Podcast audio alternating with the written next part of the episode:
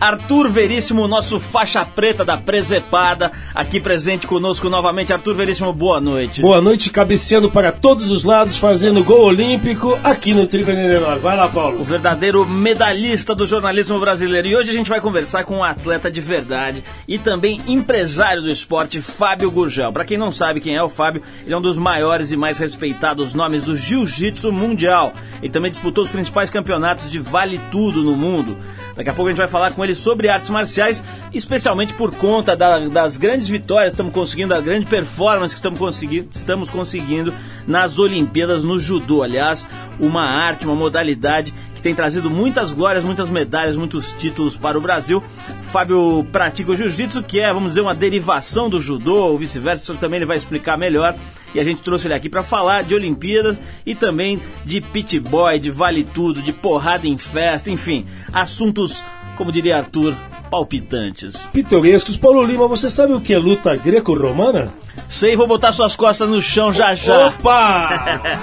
Vamos tocar aqui um Ben Harper para esquentar, a gente já volta com Arthur Veríssimo, meio homem, meio greco-romano. Olha, o respeite. Ground on down, é, as costas no chão aqui chamamos. Ground on down, é mais ou menos isso. Ben Harper, a gente já volta.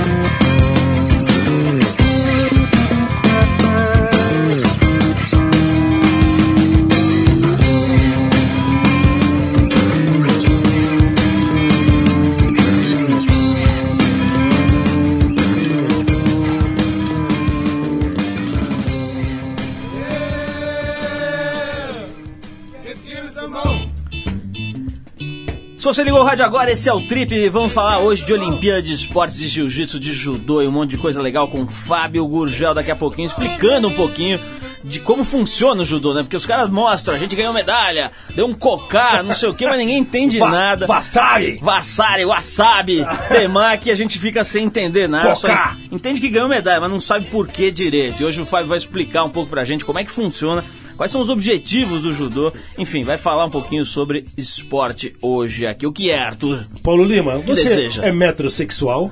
Não, eu tenho meio metro sexual aqui pra Oh, você. que medo! Bom, depois das festas em que a principal atração era inalar oxigênio, Arthur, agora é a vez das cuddle parties. que parada é essa? É tipo uma festa do aconchego. Hum, Vou te explicar que você vai gostar. Desde que começaram lá em Nova York, centenas de pessoas já pagaram 30 dólares para tocar e abraçar outras pessoas em reuniões íntimas e terem experiências sensoriais e afetivas de aconchegar-se a estranhos. Uma braçantina coletiva. Tipo pegantina, Arthur. Hum, bolacha. Você gostou, né?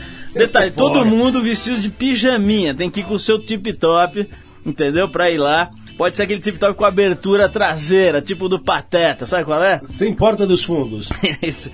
De acordo com Reid Mihalko Oh, oh. e Márcia Basensky, idealizadores das primeiras cuddle parties, todo mundo precisa de um cafuné e um abraço, especialmente na solitária cidade de Nova York.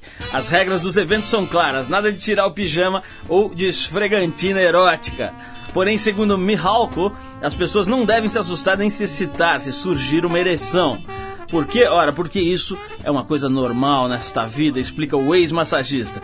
Se a coisa continuar nesse ritmo, daqui a alguns anos a nova tendência em baladas vai ser tomar uns drinks e conversar com os amigos. Arthur, Ô, Paulo. você iria com seu tip-top tigrado numa festa Ô, dessa? Paulo, isso daí pra mim é muito moderno. Isso já acontece no Largo 13 de Maio, na Capela do Socorro. Você não precisa ir pra Nova York, é só pegar o Bumba. Na Baixada compadre, Fluminense. Das 5 às 8 eu pegar o trem na Central do Brasil.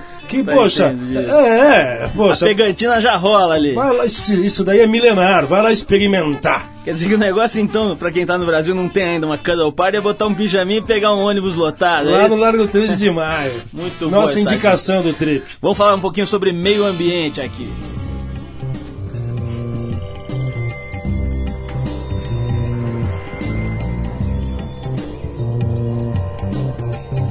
Olha só, Arthur, cientistas suíços estão cultivando bactérias que prometem revolucionar a medicina e a indústria do plástico. O que passa? Essas bactérias devoram uma série de produtos tóxicos para o homem, derivados de hidrocarbonetos, e durante o processo de digestão, elas produzem uma substância mais valiosa para os cientistas que o petróleo, o tal do biopolímero PHA. Opa. Esse biopolímero pode ser utilizado como matéria-prima para a fabricação de plásticos, para embalagens, colas e até substitutos para pele, válvulas cardíacas e artérias. Segundo Bernard Whitholt, fala alguma oh, coisa da não, minha não, pronúncia. Não, tá, tá impecável. Muito obrigado. Do Instituto de Biotecnologia da Escola Superior de Tecnologia de Zurique. Hum. Em 30 ou 40 anos será possível substituir progressivamente o petróleo pelas bactérias que consomem material tóxico e produzem material plástico. Olha que louco isso. As bactérias co- comem lixo, fazem cocô valioso. É mais ou menos isso. Não, Arthur. Paulo, eu acho que você acompanha é, em Bali, existem clínicas em Bali, em Tel Aviv, em Los Angeles, desse método de limpeza no cólon, no intestino grosso. Eu não acompanho nada disso. Não, não, mas você tá sabendo dessa história da limpezinha do, insti- do intestino Ouvi grosso. falar, mas não gostei. Ó, sai uns plástico grosso ali na porta dos fundos. né? O Deixa Fábio pra. Gurgel também vai explicar sobre essas limpezas Eu no acho que ele colo. vai dar um cocá daqui a pouco. Vamos tocar uma música, o Fábio já tá aqui com a gente. Daqui a pouco tem Fábio Gurgel, um dos mais importantes nomes do jiu-jitsu brasileiro em todos os tempos, para ajudar a gente a entender o que se passa nos tatames olímpicos, certo, Arthur? Por favor. Vamos tocar um Toy Dolls aqui, uma banda Essa que. antiga, é? Uma banda que fez história no rock and roll mundial. E no Triple 89 Aqui também. também a gente já tocou muito nesses 20 anos de programa. A música é Nelly the Elephant. Vamos lá. É nela. Thank you. Stop. Thank you. Stop. Thank you. Stop. Stop. Stop. This one's called Nelly the Elephant.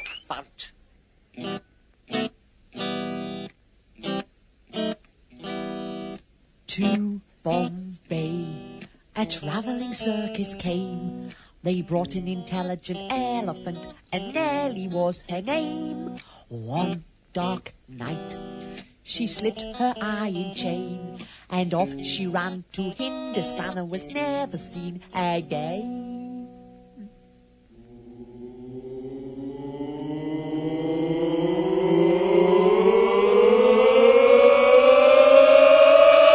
Melody elephant and goodbye circus. Off she ran with a jumpity jump, jump, jump, jump. Now Melody elephant packed the trunk and tumbled up in the jungle. Off she ran with a jump, jump, jump, jump. Night by night, she danced to the circus band. When Nellie was leading the big parade, she looked so proud and grand. No more tricks for Nellie to perform. They taught her how to take a bow, and she took the crowd by storm.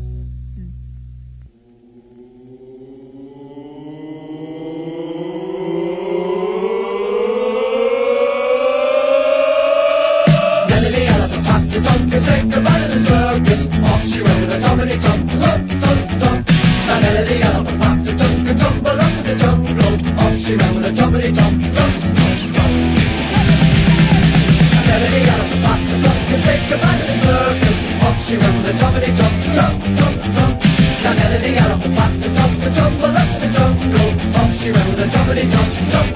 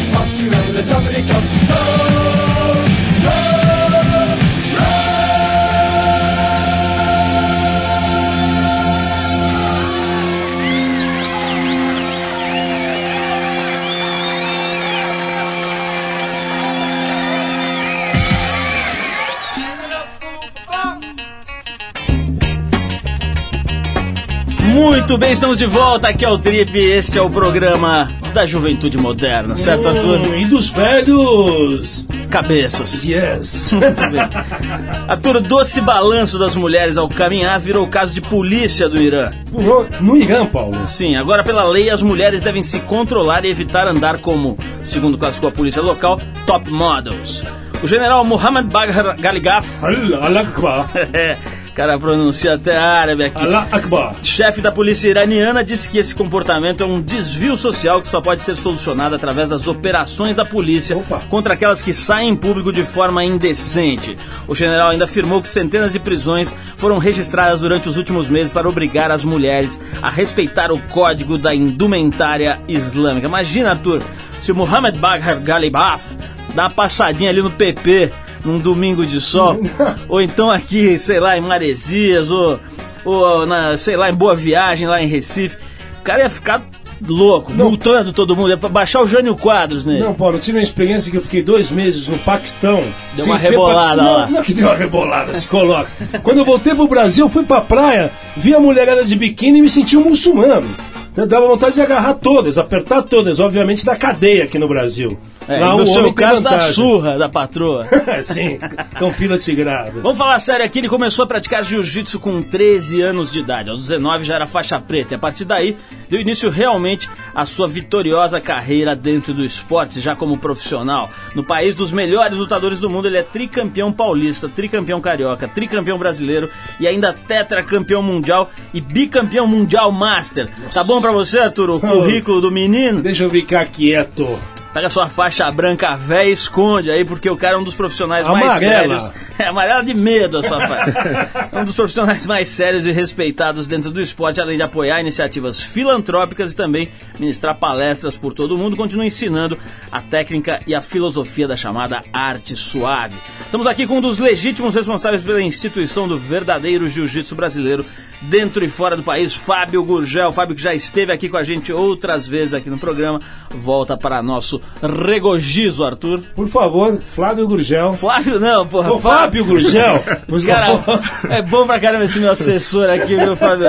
Ô, Fá- Fábio Gurgel. Depois desta introdução aqui meio errada do Arthur Veríssimo, eu quero te receber dizendo que a gente, pra gente é sempre um prazer e uma honra ter um atleta do seu nível aqui.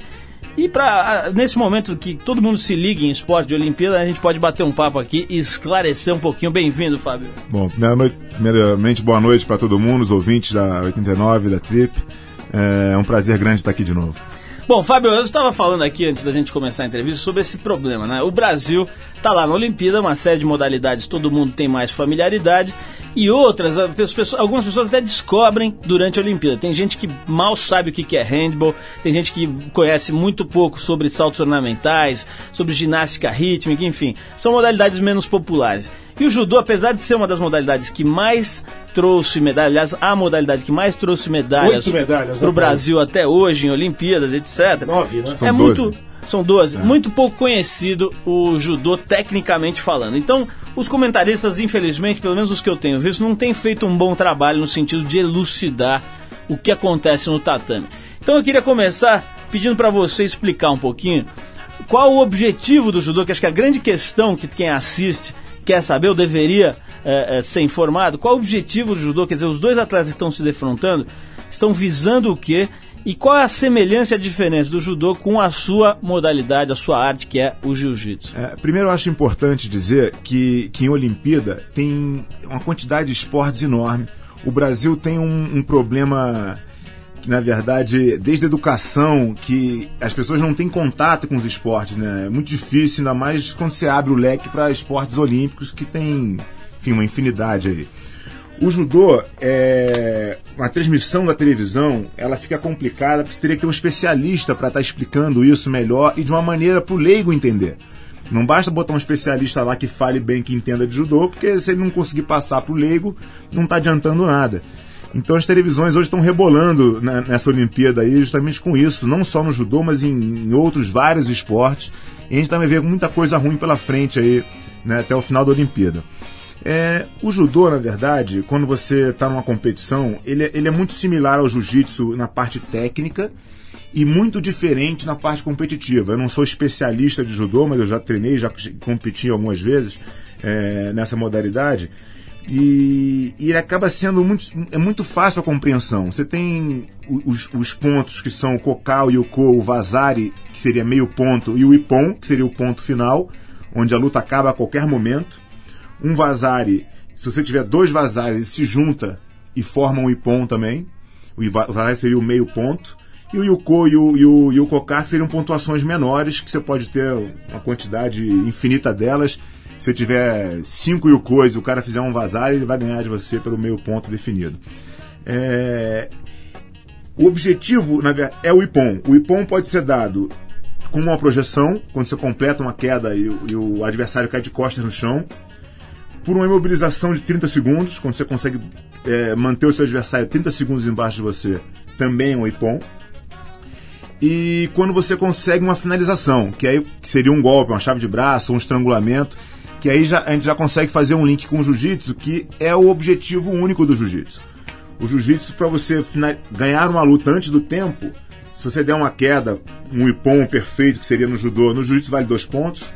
Se você imobilizar o, o- o seu adversário no jiu-jitsu durante 30 segundos, você é punido. Quer dizer, o jiu-jitsu tem que buscar essa finalização o tempo inteiro.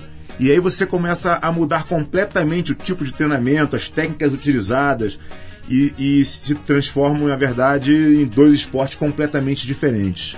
Agora, Fábio, a gente sabendo que o jiu-jitsu brasileiro predomina, domina e predomina, digamos assim, na- Mundialmente, né? mundialmente, não seria razoável pensar que o Brasil também ganharia tudo no judô, dada a semelhança dos dois esportes, da técnica, das alavancas, etc. Quer dizer, e, e até mais ainda, que os atletas bons de jiu-jitsu não estariam conseguindo índices olímpicos e, e- e disputando também no judô? Por que, que isso não acontece? Só complementando, é aplicado os golpes do jiu-jitsu no judô? Muitos, muitos sim, alguns não.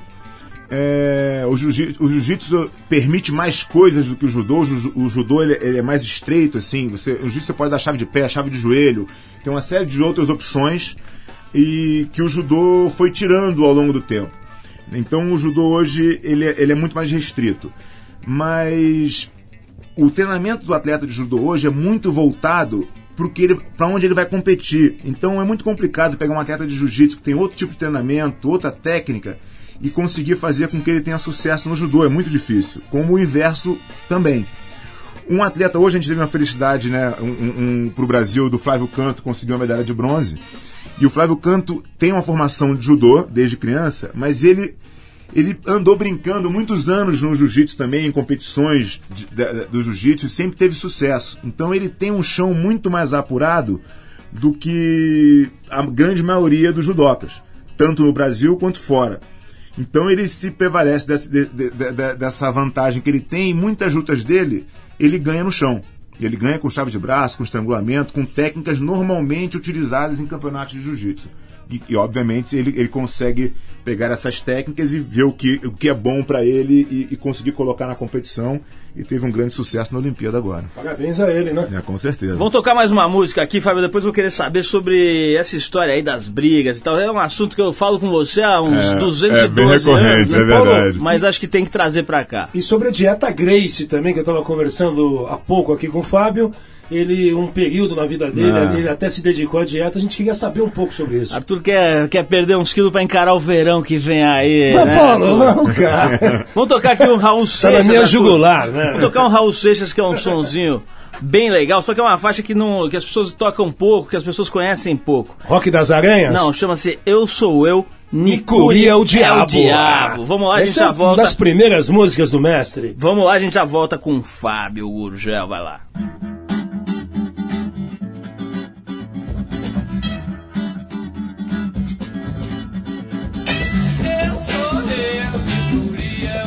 Eu sou eu, de é o diabo. Eu sou eu, de é o diabo. Eu sei quem sou e por onde vou. Eu sei quem sou e por onde estou. Eu aguento a farra, limpo da Tijuca. Se vou lá no fundo, fundo minha cuca, é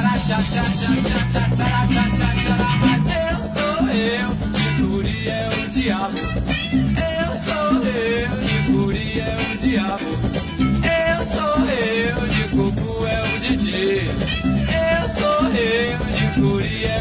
Diabo. E que diabo? Que diabo? Que de corte? Que de ringo? Que de gingo? Que de jango? E por falar nisso, que de jango? E por falar nisso, que de jango? E quem souber disso, e que cante o tango, que el mundo fue será una porquería, ya lo sé. En el 510, en el 2000 también, mas eu sou eu, de Guri é o diabo. Eu sou eu, de Guri é o diabo. Eu sou eu, de Guri é o diabo.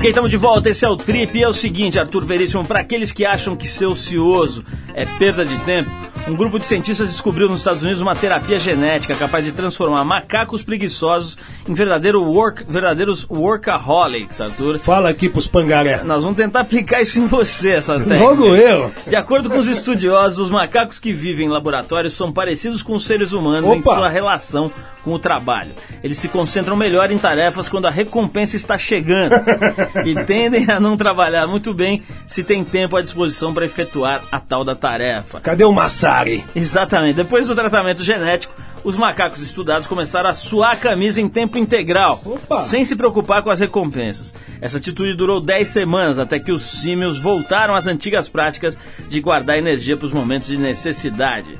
Barry Richmond, Richmond. que liderou as pesquisas, pretende utilizar essa técnica para ajudar quem sofre de depressão e de outras enfermidades que anulam a motivação e que deixam o cara borocochô. Arthur, nós vamos dar uma injeção disso aqui. Ô. Paulo, vem cá, a gente fica sem mijada e sem chancliche. Exato. Pelo amor de Deus. Exato.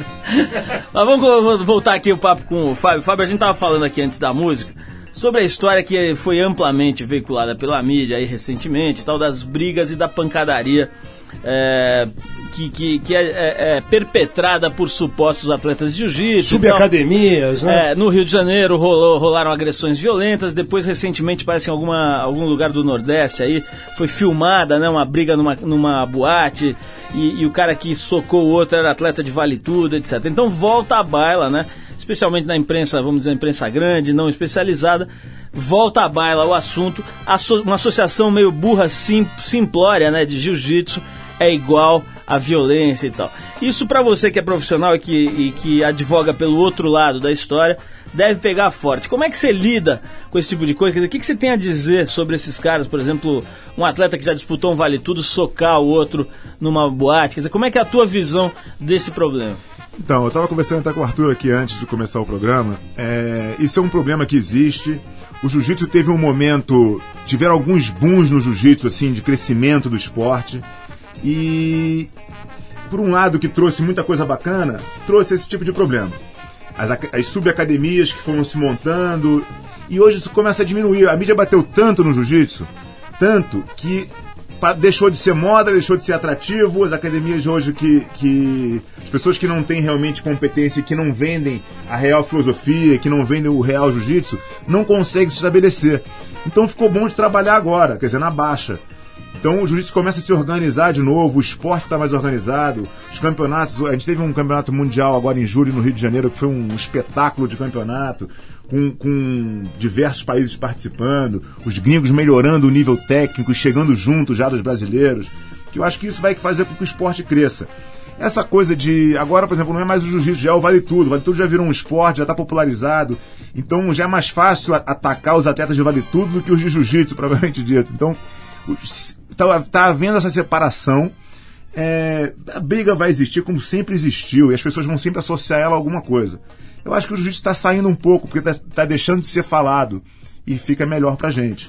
Como é que é entre os atletas, né? Entre o pessoal de ponta, Fábio, quando aparece, por exemplo, essa- cena, não sei se chegou a ver, mas foi veiculada bastante na televisão, né? De dois caras, aquele, aquele biotipo clássico, o cara bem forte, bem estufado mesmo. Careca. Carecão e tal, eles socam um moleque na, na, na- numa boate, acho que não me lembro direito em que estado que é, acho que era algum estado do Nordeste. Mas isso é o reflexo do do Brasil inteiro. E né, depois, Paulo? não, mas depois mostram esse mesmo cara numa luta de vale tudo e tal, e fazem associação, quer dizer, provam que era o cara.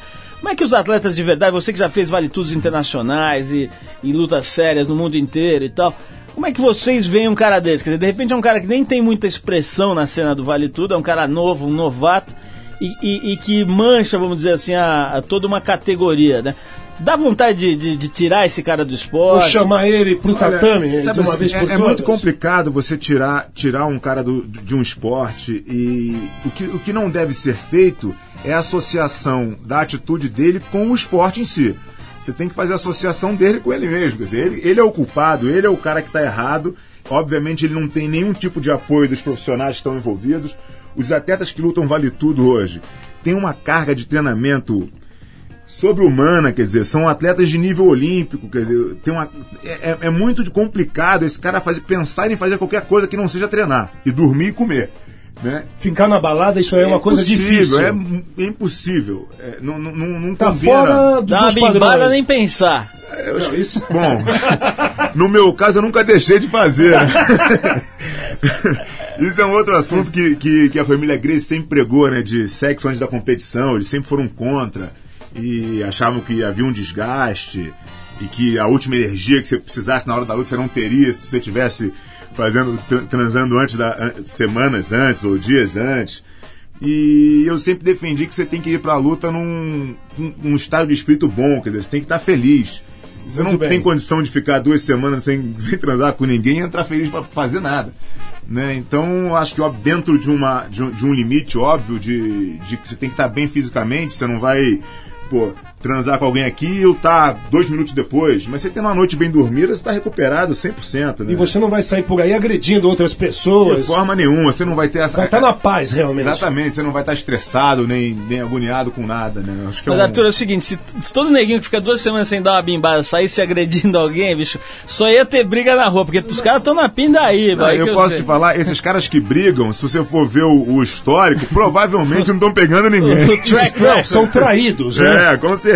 Fábio, você falou na, na família Grace, é inevitável mencionar o cara que talvez seja o grande ícone do jiu-jitsu e do vale tudo mundial até hoje, né? Que é o Rickson Grace, né? O cara hoje, ele não conta a idade e tal, mas calcula-se que ele esteja aí 45, entre 46. 45 a 50, alguma coisa aí nessa intermediária, O né? enigma de Rickson. Você, e muita gente é, é, é, fica imaginando se ele vai voltar, se ele não vai voltar, se ele luta, se ele não luta.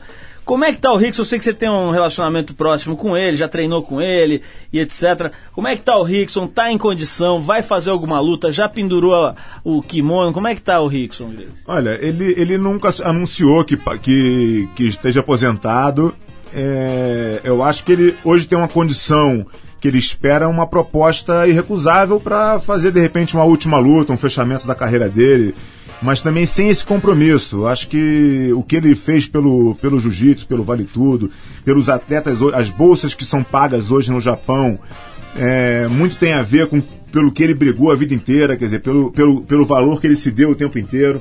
E hoje não é diferente, quer dizer, ele tem uma, uma valorização do, do, do preço dele, né? Do, do- dele pra ele participar de um evento, realmente tem que desembolsar hoje quantias de Saborosas, É, sa- Poupudas. é, coisas de sete dígitos de, de dólar. Quer dizer, ele, Ele tá, merece, tá né? esperando, Com certeza. tá esperando a verba ali. É, eu acho que ele tá ali esperando uma boa proposta. Se pintar, ele vai voltar a lutar. Se não pintar, ele não vai lutar mais. E, quem viu, viu. Quem não viu, não vai ver mais. Mas os treinamentos dele são diários. Não, ele se mantém, até porque, independente de você estar competindo, o jiu-jitsu, muito mais do que um esporte, é uma filosofia de vida. É você estar bem com o seu corpo, você estar bem com a sua mente. Eu acho que o jiu-jitsu faz parte do nosso dia a dia, independente de estar competindo ou não. Vamos falar mais um pouquinho de Olimpíada aqui, mas antes eu vou tocar mais uma música, Arthur, do tempo que você vagava pelas ruas de Nova York chutando latas ao lado de Lou Reed. Paulo, é Londres ao lado de Joe Strummer. Hum, inglêsão maluco. Clash. Vamos tocar então Beastie Boys com a faixa Sabotagem. A gente já volta com Fábio Gurgel.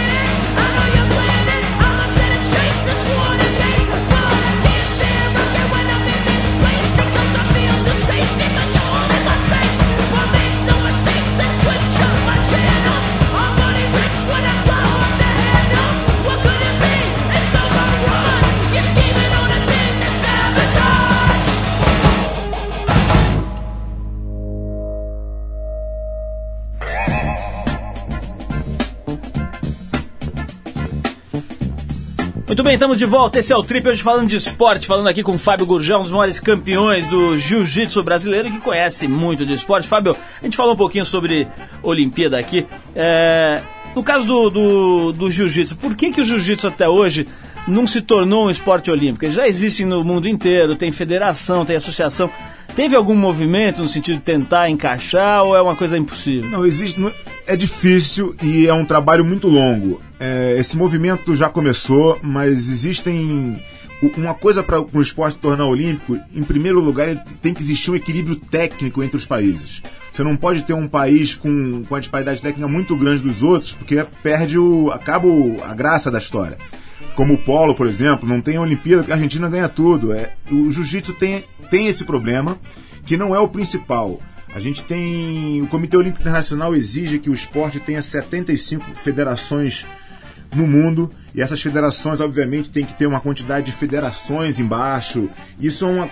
O esporte tem que ser realmente popular mundialmente falando e o jiu-jitsu não é ainda. Não atingiu esse, esse patamar e ainda vai demorar alguns anos. Eu não sei se, se nos próximos 50 anos o jiu-jitsu consegue se tornar uma realidade olímpica. Eu acho que é daí pra frente. Fábio, você falou do, do Vale Tudo, que é uma coisa que desperta interesse de muita gente, né? As audiências na televisão são cada vez maiores, mas o, o fato é que esse, esse esporte, ou essa disputa, ela foi mudando ao longo do tempo, né? E hoje o que você vê são atletas gigantescos fisicamente e que reúnem. É, pratica, é praticamente impossível você dizer qual é a modalidade dos atletas hoje, porque eles reúnem chão, é, é, soco, é, é, como é que chama? É, Aquelas técnicas de submission, todas as técnicas reunidas, né? Então tem os brasileiros aí, o, o Vanderlei, Silva, o Minotauro e os gringos, etc. Quer dizer, hoje, um cara como você, que é um especialista em, ji- em jiu-jitsu, conseguiria é, é, fazer uma, uma performance legal sem treinar todas essas outras modalidades ou já se tornou impossível isso? Não, eu acho que o jiu-jitsu te dá uma condição de defesa pessoal e, e- e ele, é muito, ele é muito próximo de uma luta real, de um combate real. Mas hoje o Vale Tudo realmente ele, ele se desenvolveu para um lado de que não existe mais uma especialização só para o atleta. Ele tem que realmente ser completo. Se eu, se eu hoje pensasse em voltar a lutar Vale Tudo, eu teria que voltar a treinar boxe, treinar wrestling e treinar todas as modalidades que estão aí, que completam o lutador. Existe hoje, você vê o, o- Vanderlei tem uma especialidade no Muay Thai, mas ele acabou de receber a faixa preta de Jiu-Jitsu, quer dizer, ele já vem treinando Jiu-Jitsu há muito tempo. Ele faz wrestling, o Minotauro, a mesma coisa, que é um que tem a escola do Jiu-Jitsu e tem o Jiu-Jitsu como principal arte marcial, mas ele treina boxe, foi para Cuba treinar com a seleção cubana, treina Muay Thai, treina wrestling. Todos os lutadores de ponta hoje se completam e fazem tudo. É, é, é óbvio que você tem, para você ter sucesso no Vale Tudo, você tem que ser bom em uma modalidade em primeiro lugar. Se, você quiser começar, eu vejo muito isso, as pessoas querem começar, não quero aprender vale tudo. Não, é, é- é- é totalmente errado esse caminho, no meu entender, porque você não tem como ser bom de quatro, cinco coisas ao mesmo tempo. Você é bom de uma e aí você consegue se completar com as outras e entender os perigos e se defender e até ter algum sucesso, mas aquilo nunca vai ser o seu principal foco.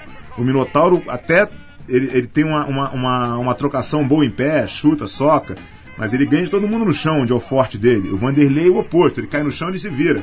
Mas ele ganha dos outros no nocaute, na- na- no, no soco e no chute em cima. E isso acredito que vai continuar durante um bom tempo ainda. Você vai ter que ter uma especialização para que você consiga se completar com os outros. Ô Paulo, eu acho melhor você ficar sempre no nado sincronizado, que é aí que você tá ganhando bem, né? Vamos fazer Mas dupla de mão dada. agora na Olimpíada só tem feminino. pô. Vamos fazer dupla de mão dada, meu Vamos, nado sincronizado. Vai ficar lindo. Ô, Fábio, o, o, a gente, eu queria voltar um pouquinho a falar do, do Vale Tudo, né, que é uma coisa que desperta a atenção de muita gente. A gente teve aqui recentemente o, a presença do Vitor Belfort aqui, batemos um papo, foi uma entrevista muito divertida, muito, muito engraçada, ele é um cara legal e tal. Eu soube hoje em dia, não sei se já rolou, mas é- vai ter ou ia ter a luta do Vanderlei com o Vitor Belfort, né?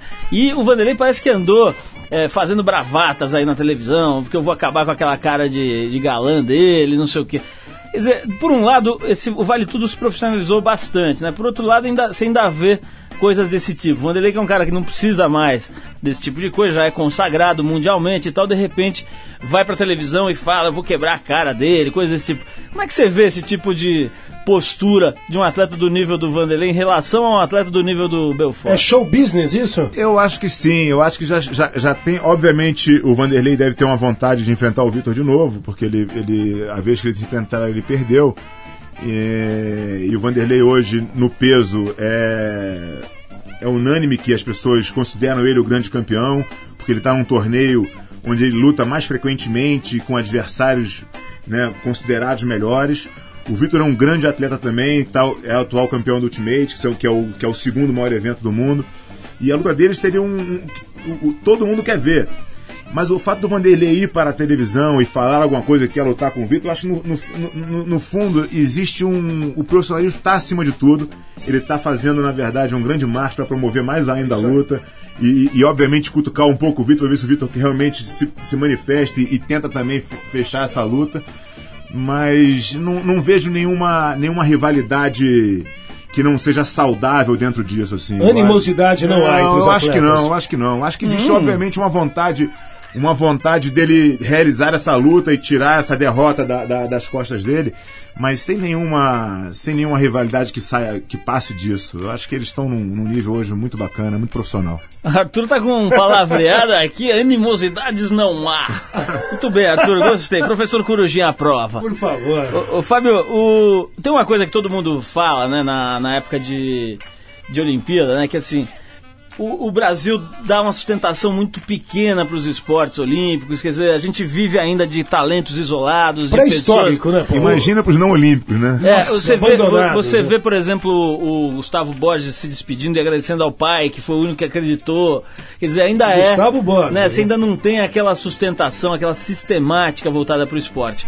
Agora, por outro lado, houve progressos, né? Existem, eh, hoje existem verbas para treinamentos de atletas olímpicos, etc. Você que está mais dentro do esporte, você eh, confirma que houve progresso nessa área? Ou você acha que a gente, a gente ainda está no, no- na idade da pedra aí no, no, no esporte olímpico? Eu acho que a gente não está na idade da pedra, mas por conta dos talentos que nós temos no Brasil. Se você fizer um comparativo hoje, olhar essa Olimpíada, a gente tem hoje. Estamos entrando no quarto dia de Olimpíada. A China tem oito medalhas de ouro. Quer dizer, é uma. É uma é, é um- é um, isso é um progresso. Né? Se você olhar, a China vem, vem caminhando e vem crescendo, Olimpíada a Olimpíada, tá lá tá cada vez melhor. O Brasil não faz um trabalho. O que, o que acontece hoje, assim, a Confederação Brasileira de Judô, ela tem um trabalho. Quer dizer, eles rodam a Europa inteira, eles competem, mas é muito pontual. Você não tem um trabalho geral. Imagina, o Brasil tem 200 milhões de habitantes, tinha que ser uma potência esportiva. Tem Em todos os esportes. A gente tem talentos, enfim, cada hora a gente acha um. Né? Eu faço trabalho do Minas Morumbi, toda hora eu penso um outro e falo, nossa, esse garoto aqui é um super talento. Tem um mini Rickson ali. É, exatamente. Imagina quantos não tem. Mas o Brasil não tem um trabalho para isso. Então, se você não tem um trabalho embaixo, você chega muito, chega muito pouca gente num, num- num nível de, de Olimpíada. Quer dizer, era pra gente ter uma equipe aí de gigantesca. Quer dizer, Tem a- solução pra isso? eu acho que solução tem que ter, mas eu acho que tem que existir um tra- um- uma política voltada para o esporte. Investimento In- pesado. investimento sério, né? pesado, investimento de incentivo fiscal, como existe na cultura, que, que acho que está sendo aprovado agora, um incentivo para o esporte. Eu acho que isso é fundamental. Sem isso, não, a gente Não não, vai, chegar nunca. A gente vai ficar sempre nessa, dependendo dos talentos naturais, dependendo do Gustavo Borges, que deu sorte de ter uma família que tem a condição de dar apoio, de um Flávio Canto, de um Aurélio Miguel, enfim, de, de atletas que conseguiram conquistar por mérito próprio. Né? O, o- o- é, é- é engraçado. Que em geral abrem mão de um monte de coisa É, pra isso. não, abrir mão da vida, quer dizer, é um, é, um, é um sacrifício. É engraçado você ver o atleta vai lá e tem um super orgulho do Brasil. É. Né? Mas o Brasil não dá nada para aquele atleta, quer dizer, ele conseguiu aquilo As sozinho. instituições se esquecem dos caras. Exatamente, o atleta conseguiu aquilo sozinho e, e- e bate no peito e é brasileiro e. Agora, Fábio, pode ficar tranquilo, porque Pequim 2008, Arthur Veríssimo vai encarar o badminton de peteca. Olha esporte só. no qual ele milita há muitos anos e trará medalha. Vice-campeão brasileiro em 1900 e nada. No tempo que só tinha duas pessoas disputando, né? Precisa frisar essa parte. Sonic Youth com Cool Thing, a gente já volta com mais Fábio Gurgel, Olimpíadas, Esporte. E vamos dar um cocá no Arthur. something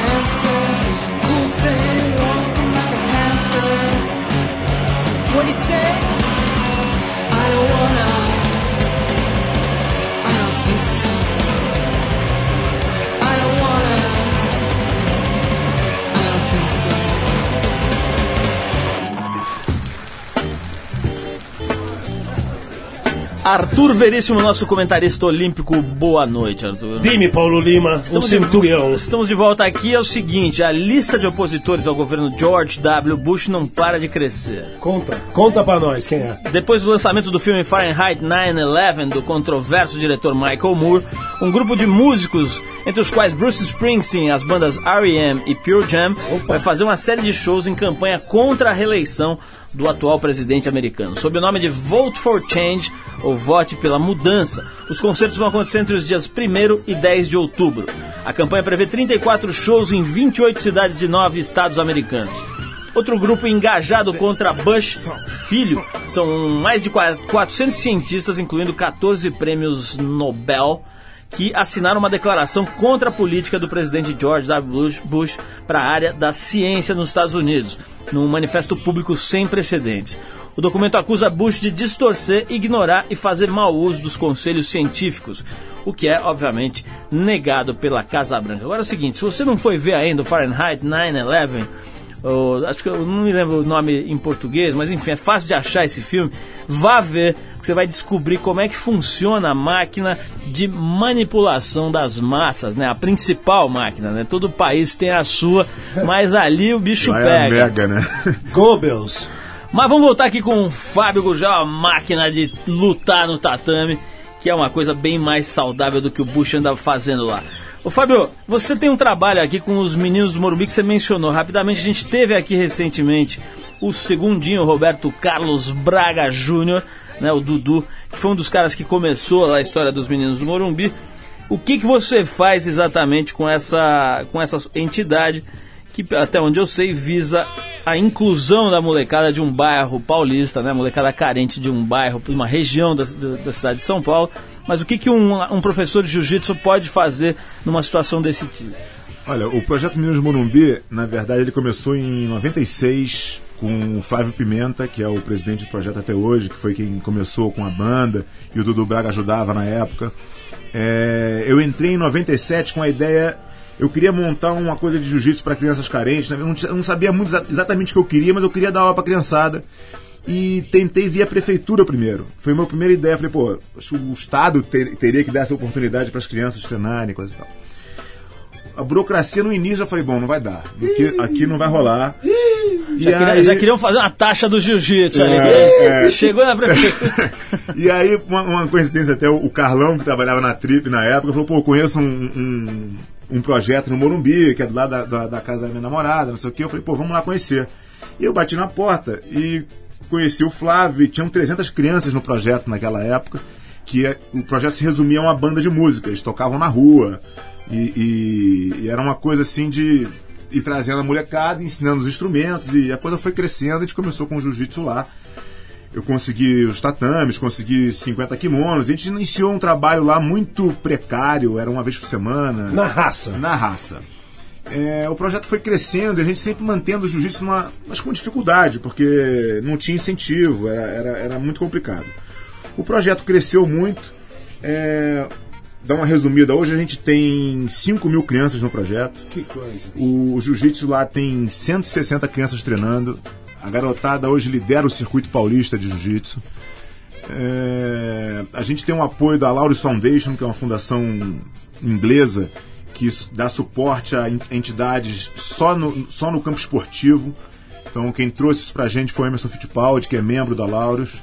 A Laureus é que promove o Oscar do esporte, que, foi, que fez em Mônaco, que fez em Portugal esse ano.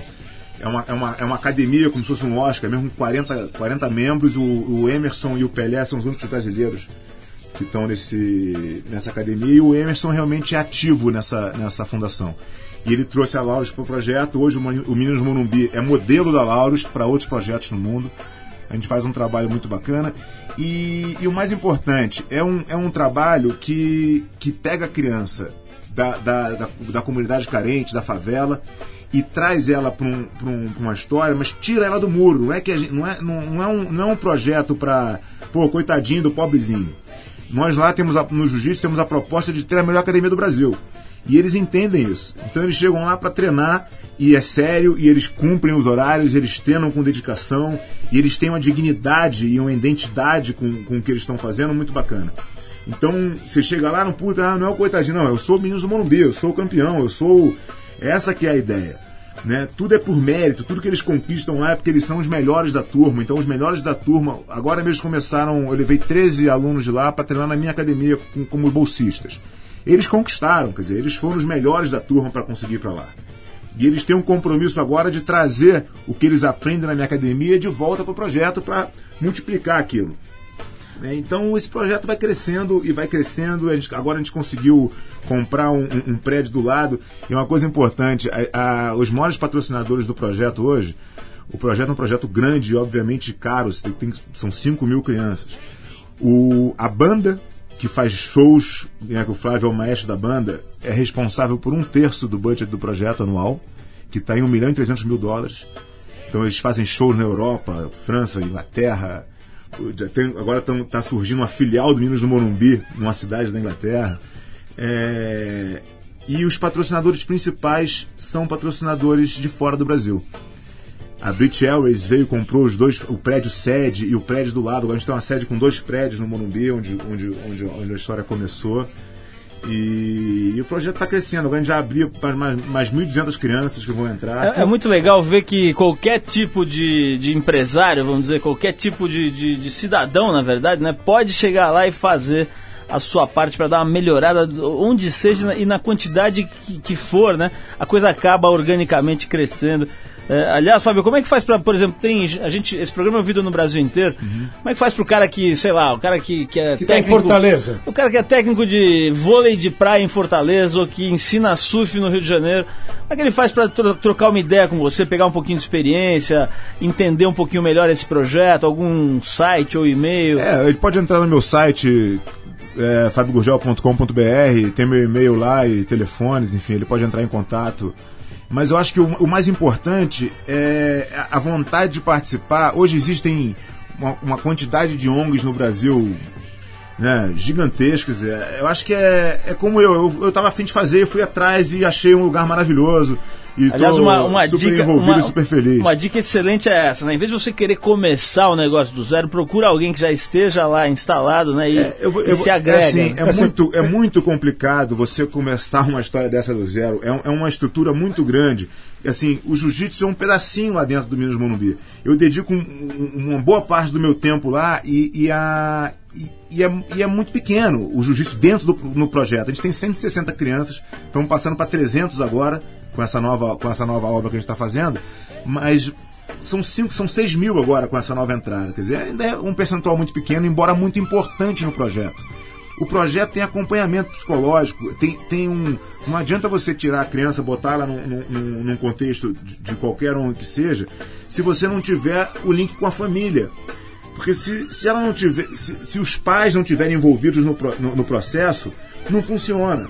Você não consegue tirar. O- o- a, a- a criança vive com a criminalidade muito, muito perto Colada, né? muito colada, que é o que é, é para quem a gente perde, na verdade. Se a, se a criança for para criminalidade, dificilmente a gente consegue tirar. Né? Porque a criminalidade tem na, na, na, na favela um- um- uma identidade, tem um status. Quer dizer, você ser da, da, da bandidagem é legal. Então, se você não pegar essa criança antes e, dar, e mostrar para ela, der para ela uma identidade também e mostrar o lado bacana, ela, ela vai acabar caindo ali e dali ela não sai mais.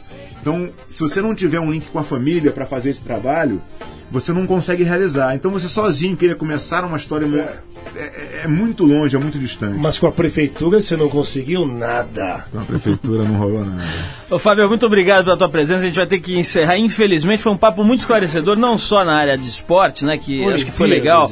Olimpíada, falar, explicar um pouquinho o judô e tudo isso.